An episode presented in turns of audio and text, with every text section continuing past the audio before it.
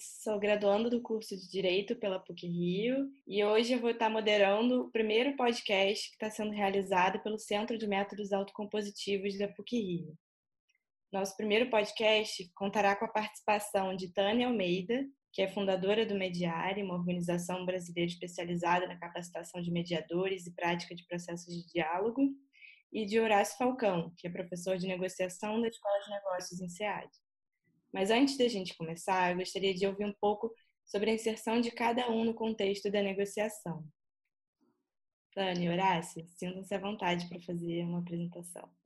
É, eu tenho uma formação multidisciplinar. Em realidade, eu finalizei a faculdade de medicina há 40 e 45 anos atrás e fiquei na medicina não por muito tempo e ingressei no, no cenário dos diálogos, primeiro como, como terapeuta e depois como mediadora.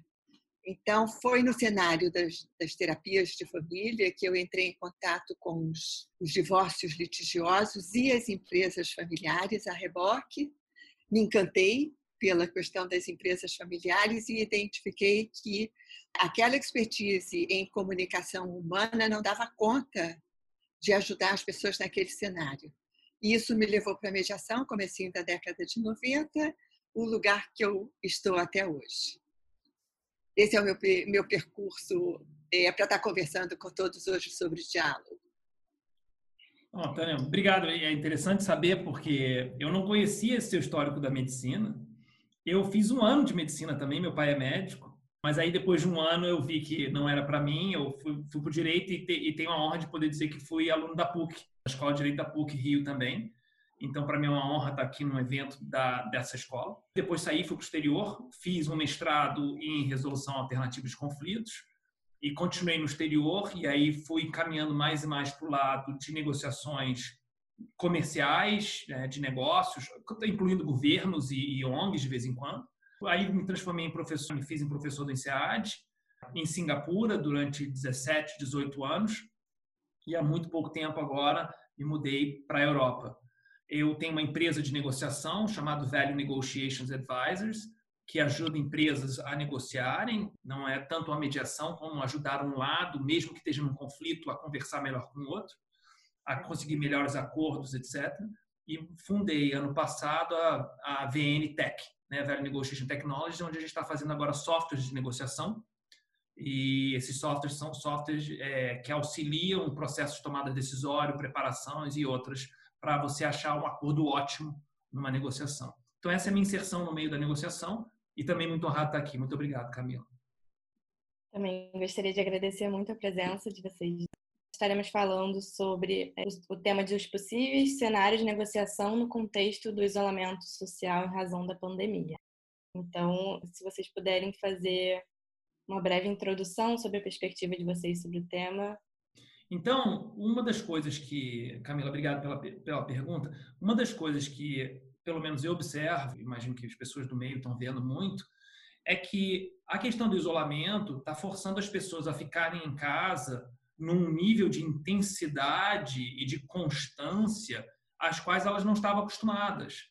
Porque mesmo no passado, quando você passava o final de semana em casa, você tinha a opção de ir passear ou sair para almoçar com alguém, ou então você tinha esses essas válvulas de escape que faziam com que a intensidade dos relacionamentos dentro de casa, ainda mais entre homem e mulher ou entre parceiros, se de uma certa maneira não ser tão levada a sério até, ou não ser tão profunda. E então o que tem acontecido é o seguinte: com essa nova situação das pessoas ficando em casa por causa do Covid-19, os papéis dentro do relacionamento e os limites e as fronteiras estão sendo revisitadas. Porque você já não tem uma rotina antiga que foi evoluindo. Houve um rompimento com uma rotina antiga e agora você tem que assumir um novo papel cada um também está lidando com a crise diferentemente, ou seja, as ansiedades e outros de cada qual. Como é que você reage à crise? Você reage sendo uma pessoa muito mais ativa para tirar sua cabeça do tema, ou você reage se escondendo, ou dormindo, ou vendo televisão, ou tentando evitar o tema, ou ali no telefone o tempo inteiro para ver o que está acontecendo? Então, isso também, essas respostas diferenciadas, de novo, pedem uma reinvenção de quem é esse parceiro ao meu lado e que parceiro que eu estou sendo.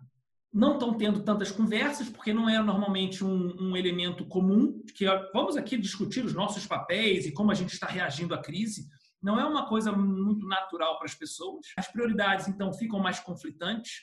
O excesso de contato pode fazer até com que haja uma projeção ou seja, todo meu nervosismo, minha ansiedade, minha falta de sono porque eu estou acordando no meio da noite, né? minha frustração comigo mesmo porque eu não estou conseguindo ser tão produtivo, eu projeto no outro essa irritação e isso pode levar ainda mais conflitos. Pequenas coisinhas que de vez em quando eu tinha, eu ia viajar ou outras e quando eu voltava não me irritavam tanto, agora eu estou tendo todo dia o dia inteiro. Então, essas coisas vão aumentando. E a gente também começa a descobrir que o nosso parceiro de talvez 10, 15, 20 anos atrás não é mais aquela pessoa que a gente achava que era, porque agora eu estou vendo aquela pessoa 100%.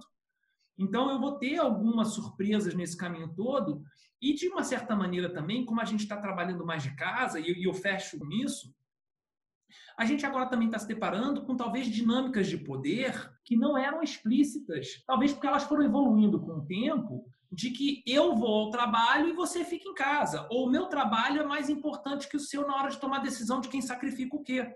Mas ao estar lado a lado trabalhando e as demandas serem tão urgentes e na, e na nossa cara, faz muito com que a gente, então, tenha que fazer essas decisões seguidamente e o padrão dessas decisões vai começando a ficar muito claro, ainda mais para o parceiro que não é o dominante, digamos assim, se houver uma dominância, pode ser que não haja, mas se houver, e esse parceiro, então, fica numa situação de começar a reconhecer que o seu trabalho e contribuição para a família é, é, não é tão substantivamente apreciado pelo outro, e isso pode levar a algumas estratégias de negociações muito prejudiciais, ou seja, pode haver um conflito direto, perde-perde, quem é que vai ser o líder agora, pode ser uma, uma, uma, uma estratégia do sacrifício, tá bom, eu vou deixar, mas em deixar eu estou me sacrificando e eu estou esperando alguma compensação no futuro que o outro não pode estar nem ciente de que está sendo acontecendo.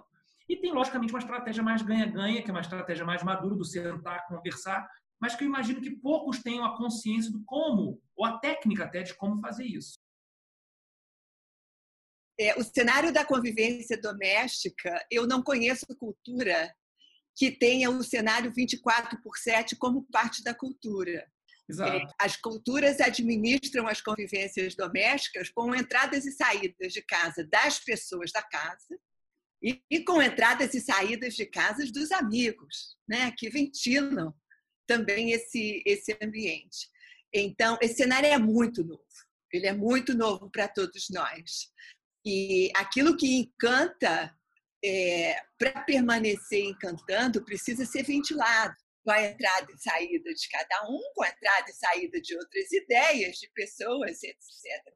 Essa falta de ventilação, acho que acaba gerando desencanto, né? porque a gente observa tudo. É como quando você está de férias, você observa como a pessoa que trabalha na sua casa faz a limpeza. E às vezes você não gosta da forma como ela faz a limpeza, mas quando você sai de manhã, a casa está desarrumada, e você chega de noite, a casa está perfeita, e você não sabe o como, você só agradece. Então, essa convivência 24 por 7 acho que traz muita diferença. Acho que há um cenário ainda macro, além desse cenário, que é a ameaça à sobrevivência física e financeira e ela é de todos nós, é dos cidadãos do planeta. Todos estamos ameaçados pela sobrevivência física e sobrevivência financeira. Sobrevivência é um item fundamental de segurança para o ser humano.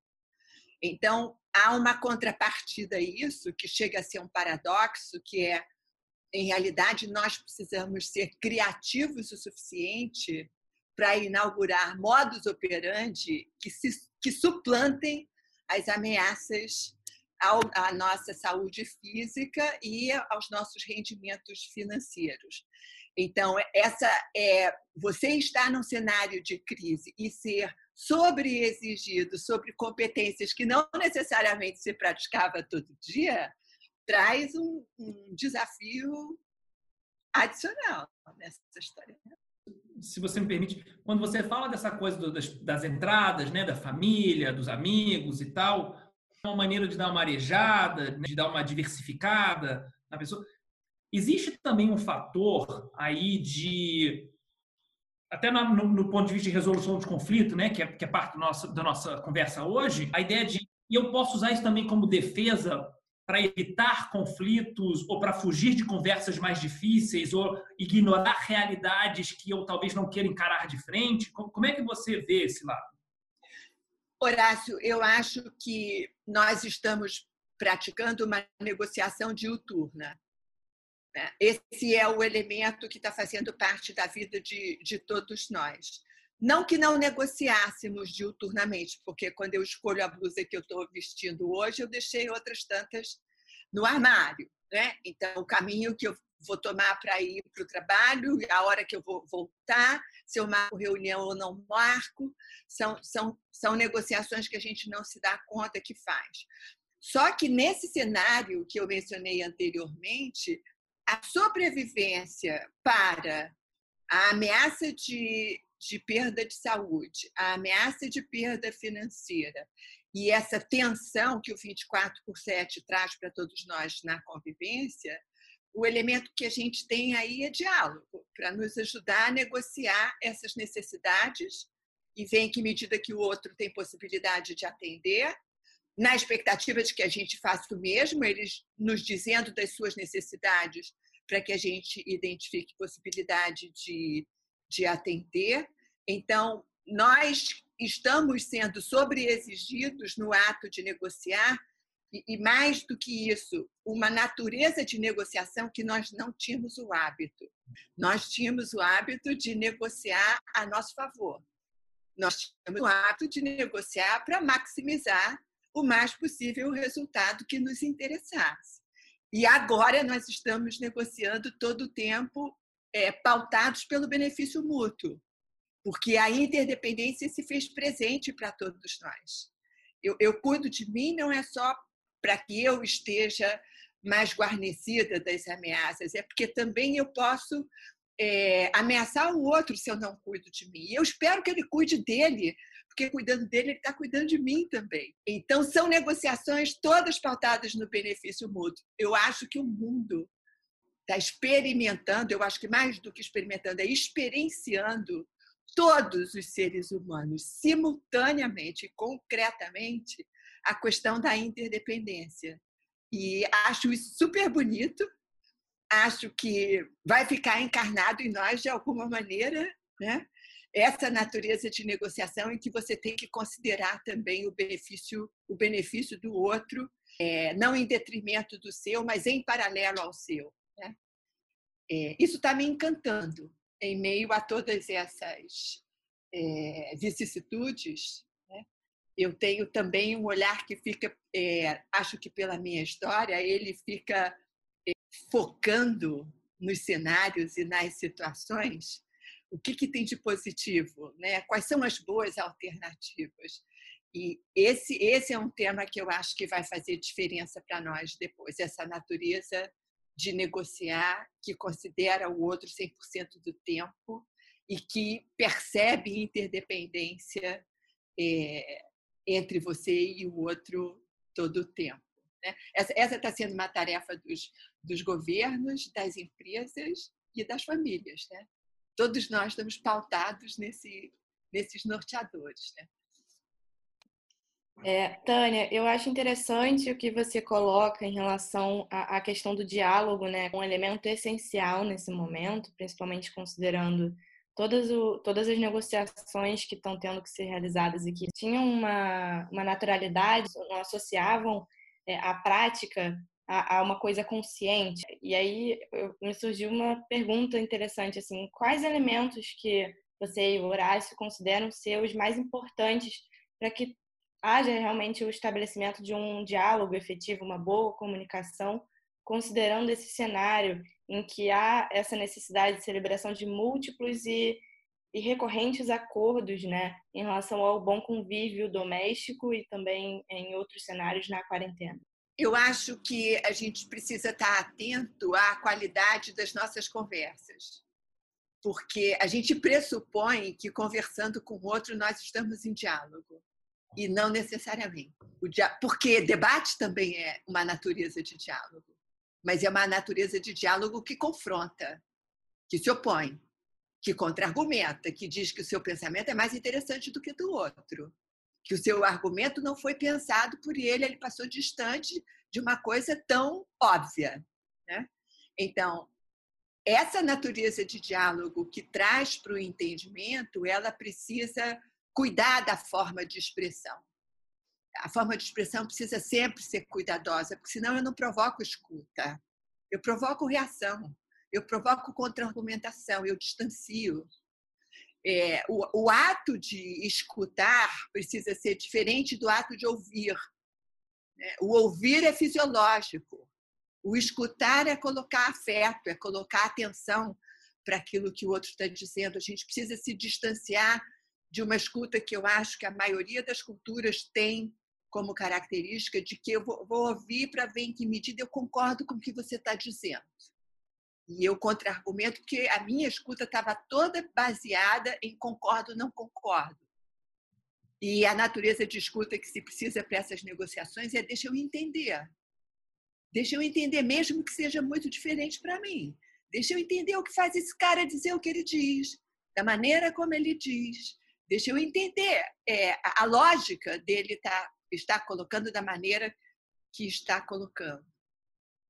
E, e, um outro pilar do diálogo que a gente também não, não considera tanto nas conversas é eu preciso apreciar as diferenças, sabe? Eu preciso ouvir coisas que não são é, que são distintas ou distantes da maneira como eu penso e, e considerá-las legítimas igualmente, porque é, senão eu não consigo essa tal escuta da qual eu falei antes e as minhas ideias se transformam em exposição de motivos em vez de transformar num diálogo em que eu saio acrescida pelo que o outro disse e o outro sai enriquecido pelo que eu disse. Então, é, pelo menos uma vírgula, pelo menos um parágrafo a gente, a, gente, uma vírgula a gente precisa acrescentar aos nossos textos, ou um parágrafo a gente muda de lugar a partir dessa natureza de escuta do outro. Então, esse é um elemento que eu que eu que eu acho que a gente está praticando sem perceber, mas que é, certamente a gente vai estar falando sobre isso ainda durante esse período da pandemia ou na pós-pandemia, né? no que as negociações durante esse período nos ensinaram, porque elas estão precisando ter todas essas características. Né? Perfeito. É, não, Tânia, obrigado. É uma excelente, uma excelente introdução. Aí, e eu não poderia ter colocado melhor essa questão do, do escutar e não só ouvir, e, e que, que é fundamental, né? O aceitar as diferenças, Aceitar não quer dizer que eu tenho que aceitar só por aceitar. Aceitar quer dizer aceitar que o outro tenha e depois trabalhar junto para conviver com ela, né? Aceitar não quer dizer só se impor, porque senão vira a estratégia do sacrifício. Aí eu fico sempre cedendo, cedendo, cedendo, eventualmente eu fico uma pessoa amarga, especialmente se o outro não fizer algo recíproco. Essa coisa, né? A tolerância não é o tolerar, a tolerância é o entender, aceitar, mas trabalhar com isso para criar um ambiente propício. E eu concordo muito com você que essas dinâmicas internas vão chegar tão perto do coração de cada um que pós-pandemia esses temas espero também fiquem mais emergentes no convívio, no conversa de todos, porque vai se notar um pouco mais a importância desse, desse contato todo. Eu tenho aqui uma, uma série também de, de ideias que eu poderia colocar, de recomendações, mas eu acho que para trabalhar mais pontualmente no que a Tânia abriu esse caminho é uma coisa que uma colega minha do INSEAD, a professora Jennifer Petriglieri, lançou um livro ano passado muito bom, que é Couples That Work. Né? Eu não sei se tem tradução ainda no Brasil, mas eles fazem a brincadeira com a coisa de casais que trabalham e casais que funcionam. Né? Interessante a ideia e é exatamente isso que o livro quer falar. Casais que trabalham e funcionam. Né? E são felizes juntos e fazem essa coisa de ter duas carreiras, por exemplo, funcionarem e tal né, que são casais que muitas vezes as pessoas veem que tem uma tensão maior, de que se eu trabalho, então o trabalho do outro é ficar em casa e tomar conta da casa. Mas se os dois trabalham, quem toma conta da casa? Como é que a gente divide essas tarefas? Tem muito mais negociação, porque existe um papel menos natural para cada qual. Então, ela coloca muito, e aí eu trabalho, né? Estou tentando bancar aí o, o, o, que a Tânia já preparou, a conversa, que é uma coisa que a, a Jennifer chama de conversas deliberadas. Né? Ou seja, a gente pode chamar aqui também de preventivas, que é aquela coisa saber o seguinte: vai ser difícil. Para muita gente já está sendo difícil. Mas antes de a gente ter mais conflito, antes de querer resolver o conflito quando ele acontece, quando a emoção está forte, né? quando o pensamento está curto reativo, emotivo, né? ou seja, a gente não está no melhor das nossas capacidades mentais, cognitivas, né? nas nossas melhores faculdades, e a gente, inclusive, está com menos que carinho no coração, porque a gente está numa briga, a gente está do próprio lado, né? a gente está menos engajado em como é que a gente resolve, a gente está talvez engajado no como é que eu ganho, então, para evitar todas essas dinâmicas que fazem resolver um problema no meio do problema muito mais difícil, tem uma abordagem preventiva.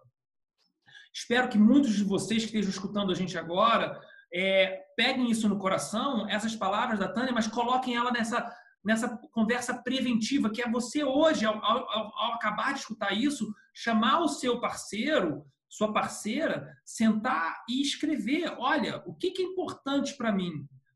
Vê o outro, o que é importante para o outro. Coloca no papel, conversa. Não é só conversar de quem faz a, a louça, quem lava o banheiro e quem, ficou, quem, quem, quem ajuda as crianças com o negócio das, com material escolar.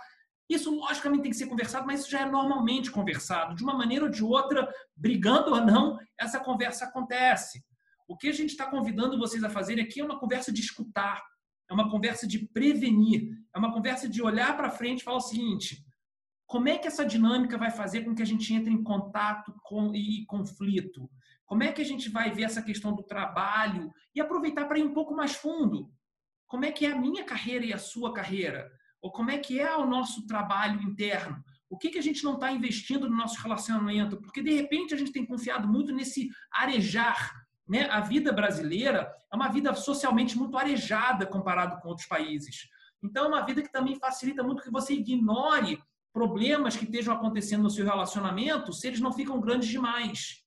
Mas que são problemas que podem ir minando o relacionamento até uma crise como essa, e que força que você se depare com eles. E olhar um ao outro e falar assim: não é mais a pessoa que eu amo.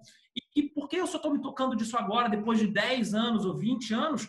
É porque eu não estava me deparando com o problema. Eu não estava tendo. Um, tem um outro colega é, meu do, do INSEAD chamado Manfred Cat de Vries, que é um, um psicólogo também muito famoso, e ele fala de falar de conversas autênticas e corajosas, ou seja, é criar. E, e, e, tem um outro colega também de negociação chamado Dan Shapiro. E eu estou dizendo esses nomes para vocês buscarem livros, se quiserem, ou artigos desses depois. Não é para ficar largando o nome aqui na conversa. Dan Shapiro, Daniel Shapiro. E ele escreveu uma coisa muito interessante. No mundo psicológico, hoje em dia, se fala muito de criar espaços psicologicamente seguros, que é muito importante tem um valor muito grande, porque se eu não acho que eu estou num lugar psicologicamente seguro, se eu falar alguma coisa eu tenho muito medo de ser criticado, então eu não falo. E aí a gente esconde a verdade um do outro, e ao não falar, porque se eu falo você vai criticar ou você vai se defender, ao invés de entender a diferença, aceitá-la e trabalhar com ela.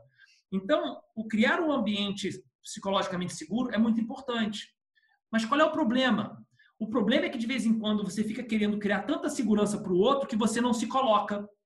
E aí você cria um problema reverso, que é você criou um ambiente seguro para o outro, mas você então não fala as verdades com medo de machucar o outro. Então, encontrar um equilíbrio, esse que o professor Dan Shapiro fala, que é, né, junto com o professor Manfred De Vries. A conversa corajosa, ela, a autêntica, ela cria o que o professor Dan Shapiro fala, o espaço corajoso. Ele é seguro, mas ele é corajoso. Qual é, é a coragem que? É a coragem no amor do outro.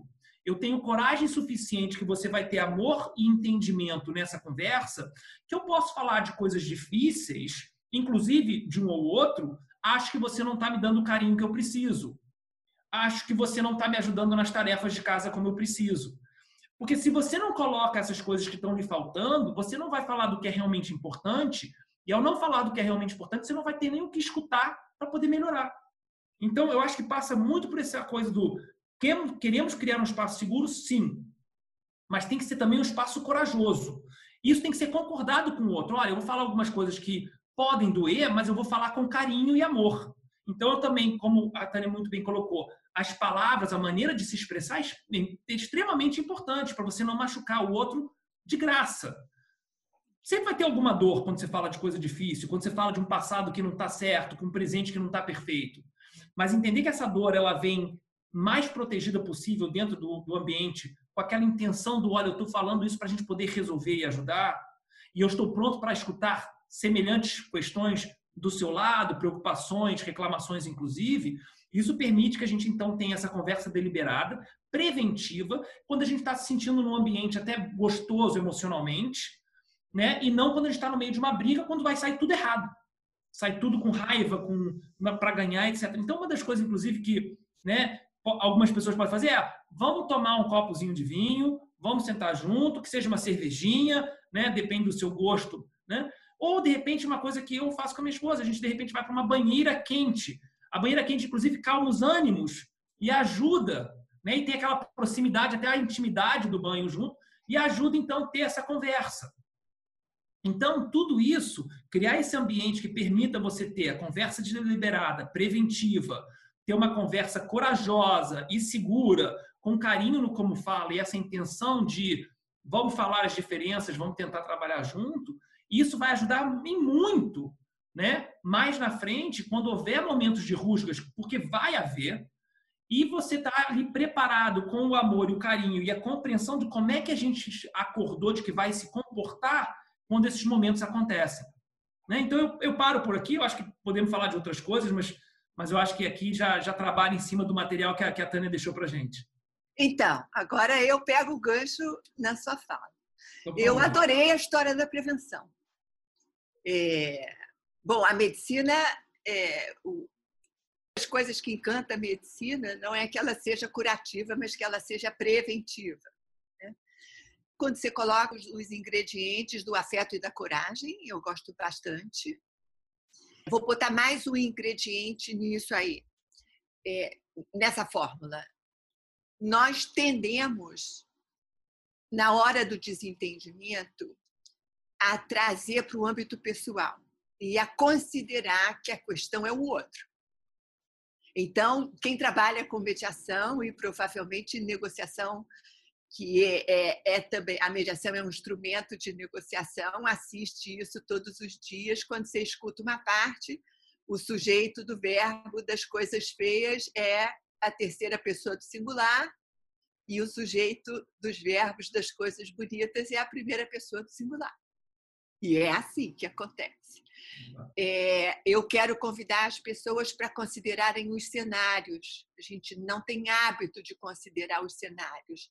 A gente não tem hábito de considerar qual é o momento de vida desse cara que está falando comigo. O que está que que tá acontecendo com ele? O que está acontecendo na vida dele para ele se comportar da maneira como está se comportando? Então, acho que além da ameaça da sobrevivência física e financeira, que é para todos nós, há ameaças particulares, por exemplo, há pessoas que estão trabalhando e gostariam de não estar trabalhando, mas elas têm que trabalhar. Elas são dos serviços, dos chamados serviços essenciais. E há pessoas que necessitariam estar trabalhando e não podem trabalhar.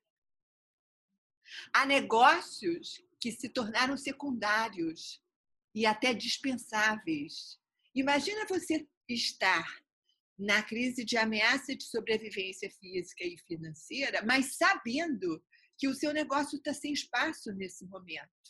E você nem sabe se ele vai ter espaço depois que acabar a pandemia, porque nós estamos aprendendo tantas outras maneiras de fazer, de conviver e de resolver, que talvez a gente não necessite dos mesmos serviços e dos mesmos espaços físicos que necessitávamos até então. Né? Por outro lado, há negócios que estão sendo sobredemandados pela, pela crise. Né? Os serviços de delivery, por exemplo. A gente vai continuar indo no supermercado do jeito que a gente ia antes, ou na farmácia, ou levar a roupa para lavar. E outros, e, ou, ou é, as plataformas, por exemplo. Eu acabei de ler uma notícia do Google tentando correr atrás desse espaço que não foi pensado com a dimensão que outras plataformas pensaram. Então, é, também quem é esse sujeito, sabe? Que outras que negociações internas ele está fazendo com ele mesmo com relação ao que esse cenário está impondo a ele, não só nesse momento, mas vai impor no futuro. Então, vamos tomar cuidado de é, não atribuir ao outro o desencanto ou o desconforto do momento, mas incluir para todos nós. A gente a gente está sentado num barril de pólvora. As negociações ficam mais difíceis assim, porque o barril de pólvora, quem tem é, o gatilho da explosão dele, não somos nós. Porque se você está sentado no barril de pólvora, mas é você que vai atear fogo, você levanta antes. Mas a gente está sentado no barril de pólvora que pode ser explodido pelas circunstâncias, né? pelas situações. Então, vamos estar atentos ao, ao nível de tensão desse momento e considerar isso também nas conversas corajosas, nas conversas com o coração, nas conversas difíceis, né? nas conversas francas e todas as negociações que a gente está precisando fazer. Tânia, eu acho muito interessante é, a forma como você colocou essa questão da dramaticidade, né? Da, da, situação como um todo, em, em, diversos cenários, né? É claro que a situação doméstica, ela é muito dramática e a gente tem, como vocês listaram, toda uma, uma é, inúmeras questões, né? De, de, de como comunicar-se, né? De como fazer acordos efetivos, como conseguir estabelecer um diálogo que seja aberto, que seja é, seguro, que seja adequado, né? E é interessante pensar também, assim, sobre o que o Horácio havia falado, né?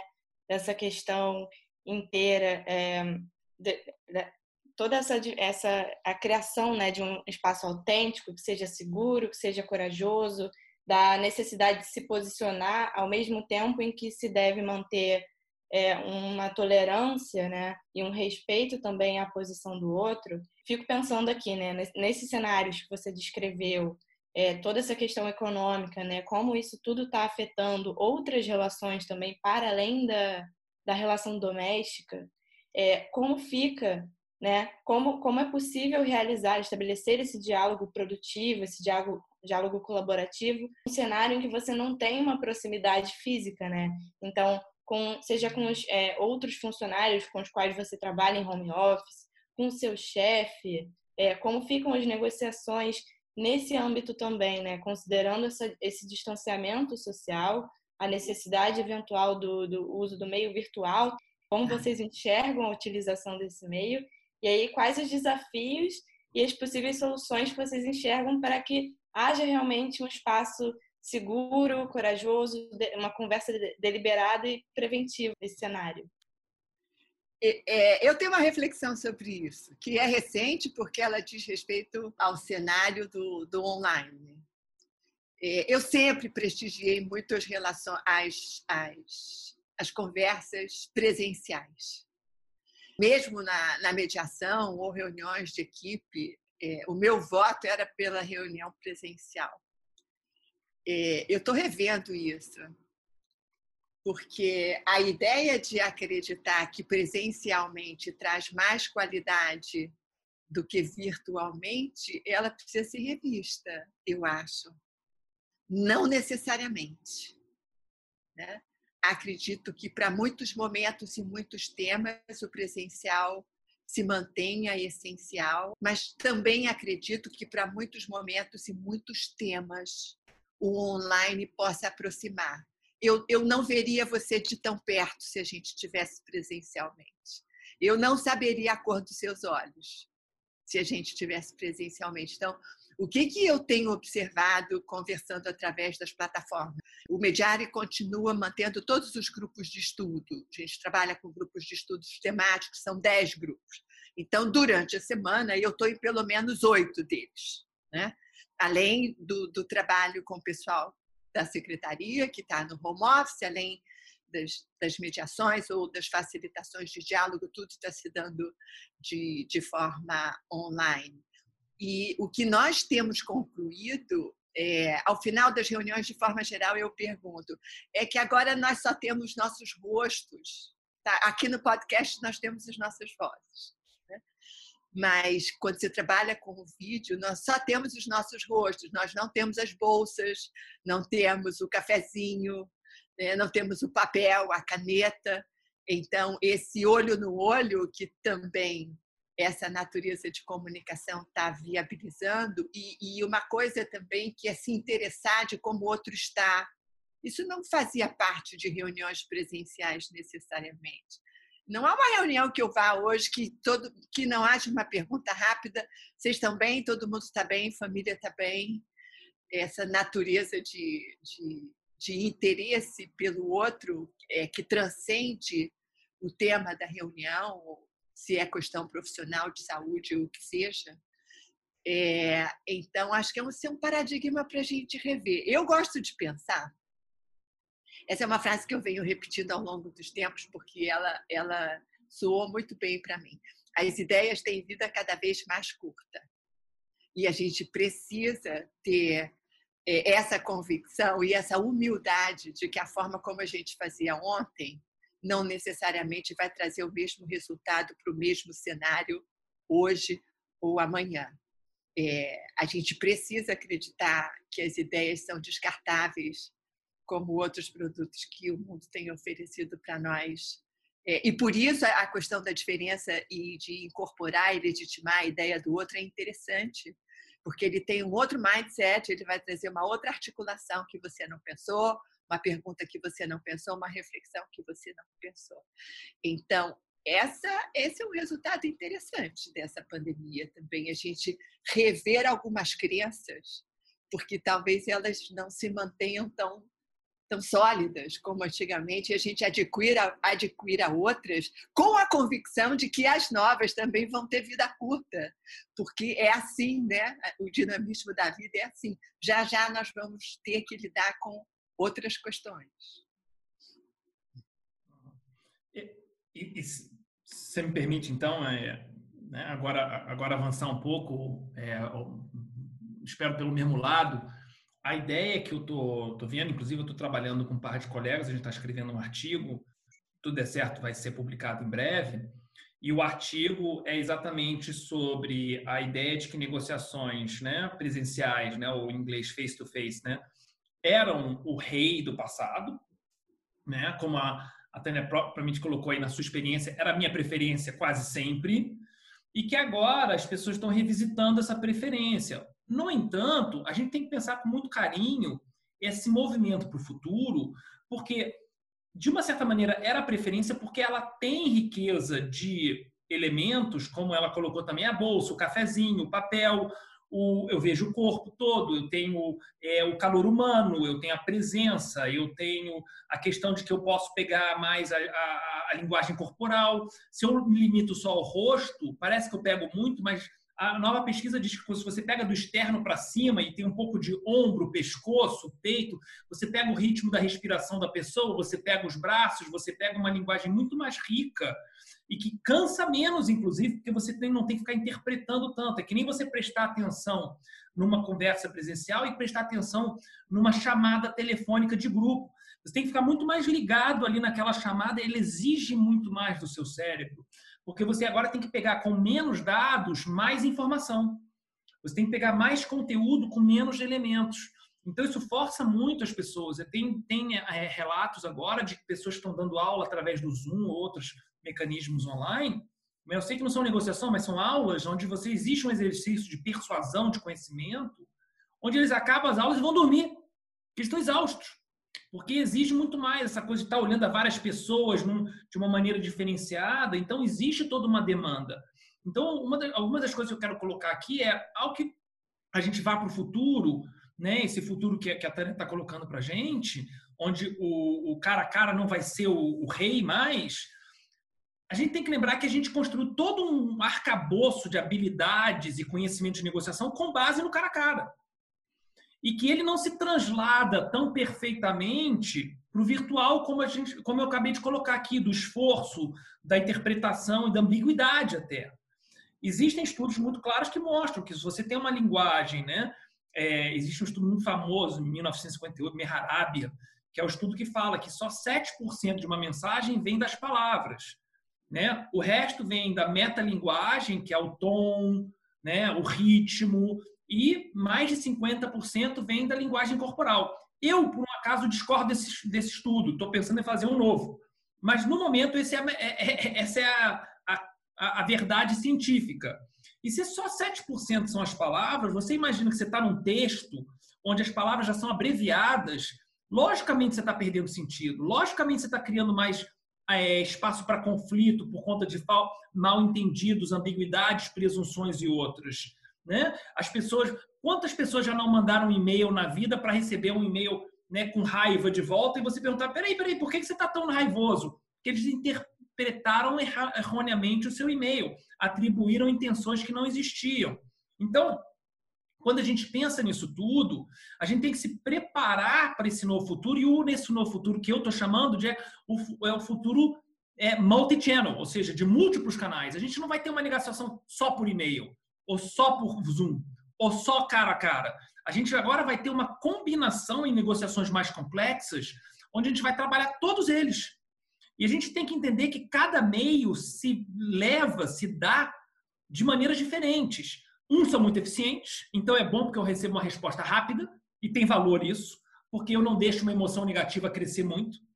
Outros não são, são assincrônicos, então eu deixo uma coisa para você, você tem tempo de pensar antes de responder, então você pode baixar a emoção. Mas, por outro lado, o fato de você não ter a linguagem corporal, a metalinguagem, você perde informação, então você pode entender mal. Se eu lhe mando um e-mail, você pode interpretar mal. Eu não sabendo que você interpreta mal, não reajo a isso de uma maneira tempestiva, né, num tempo que seria útil para lhe abaixar a emoção negativa. Você começa a delirar com uma presunção errada do que eu quis dizer e fica horas marinando aquela sensação horrível, negativa em relação a mim. Quando a gente se encontra, você solta os cachorros e mesmo depois que você entenda que a intenção não foi negativa, fica uma desconfiança, fica uma suspeita, porque você marinou naquele mundo ilusório durante muito tempo. Então, eu acho que o mundo futuro é esse mundo de múltiplos canais.